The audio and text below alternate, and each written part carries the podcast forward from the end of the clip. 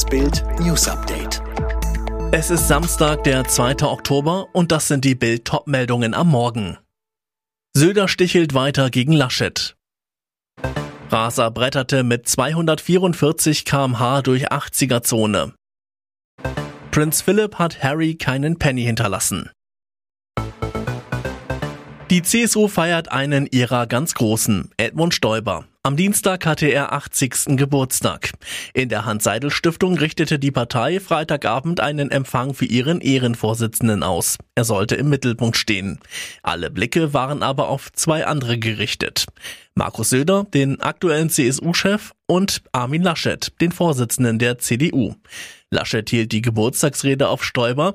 Als er ans Rednerpult trat, hatte er schon eine deftige Spitze von Söder abbekommen. Der hatte aus Erinnerungen an seine Arbeit unter Stoiber erzählt.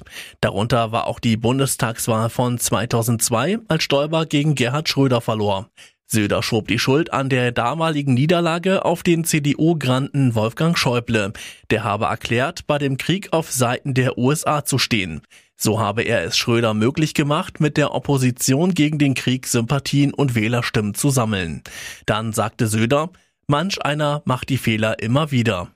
Jeder im Saal verstand es so. Söder meinte Schäubles Einsatz für Armin Laschet als Kanzlerkandidat und die Niederlage der Union bei der Bundestagswahl. Wieder habe sich Schäuble auf die falsche Seite gestellt. Das NDR-Magazin ZAP wollte diese Woche den kritischen Journalismus von Bild in die Nähe von Querdenkern rücken und scheiterte mit seinem Beitrag über Medien im Ahrtal. Stattdessen stellte der NDR-Report unfreiwillig die Flutberichterstattung des SWR in ein merkwürdiges Licht. Der Verdacht, wurde das Leid der Flutopfer zensiert. Im ZAP-Interview räumte SWR-Reporter Michael Lang ein, dass Reaktionen und Aussagen von Betroffenen der Jahrhundertkatastrophe systematisch gefiltert worden seien. Gerade in den ersten Wochen war das so, dass wir mindestens 50 Prozent der O-Töne nicht genommen haben, um die Menschen zu schützen. Der Korrespondent im SWR-Regionalbüro Bad 9a Ahrweiler über die Gründe, man muss den Menschen zugestehen, dass sie schimpfen in ihrer Situation, dass sie weinen, dass sie nicht verstehen. Dieser emotionale Ausnahmezustand sei aber noch nicht der Beginn des Interviews. Hoppala, diese Spritztour war ganz schön teuer. Weil er mit 244 Stundenkilometern in eine Autobahnbaustelle gerast ist, muss ein 53-jähriger PS-Rambo eine Geldstrafe von 12.000 Euro zahlen. Außerdem muss er seinen Führerschein für 10 Monate abgeben. Das entschied jetzt das Amtsgericht Frankfurt. Rechtlich wurde die Brutalofahrt als ein verbotenes Fahrzeugrennen und damit als Straftat gewertet. Das Urteil ist noch nicht rechtskräftig. Der Angeklagte war im November auf der A3 zwischen Frankfurt und Wiesbaden unterwegs, als er bei Hattersheim in Hessen die Baustelle passierte. Doch statt auf die erlaubten 80 kmh runterzubremsen, donnerte er mit seinem Mercedes AMG einfach weiter. Tatzeit 10.19 Uhr. Da ist die Autobahn auf jeden Fall nicht mehr leer. Der Rambo-Fahrer bremste erst, als ihn ein Blitzer fotografiert hatte. Er wollte an ihr Geld, das bezahlte Millionenerbin Anna Reed mit ihrem Leben. Jetzt hat ein Schweizer Gericht den deutschen Mark Schätzle für den Mord an seiner Freundin zu 18 Jahren verurteilt. Der hochverschuldete Türsteher hatte sie 2019 in einem Luxushotel in Moralto mit einem Handtuch erwürgt.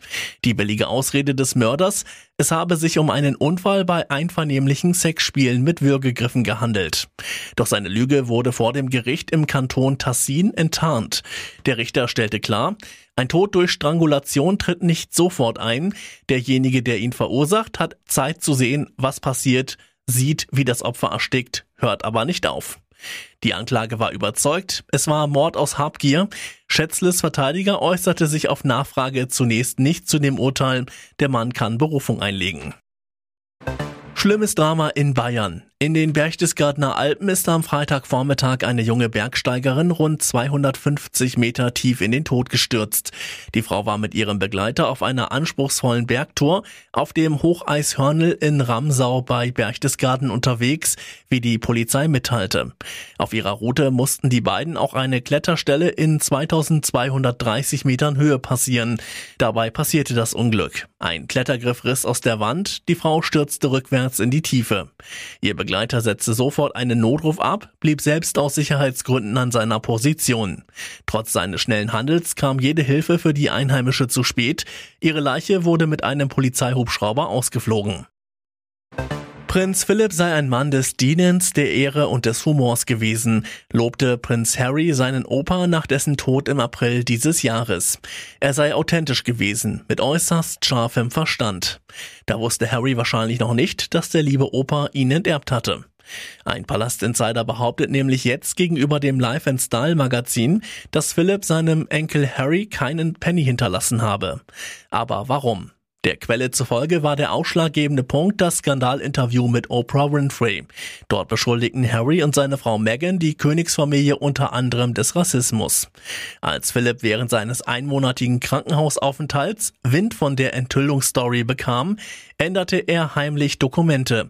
Er habe in letzter Minute Harry und damit auch indirekt Meghan enterbt. Angeblich hatte Queen Elizabeth II. sogar selbst es versucht, ihrem im Sterben liegenden Gatten das Vorhaben auszureden. Das Herausstreichen ließe niemanden gut aussehen, so die Beweggründe der Queen. Aber es war seine Entscheidung. Alle weiteren News und die neuesten Entwicklungen zu den Top-Themen gibt's jetzt und rund um die Uhr online auf Bild.de.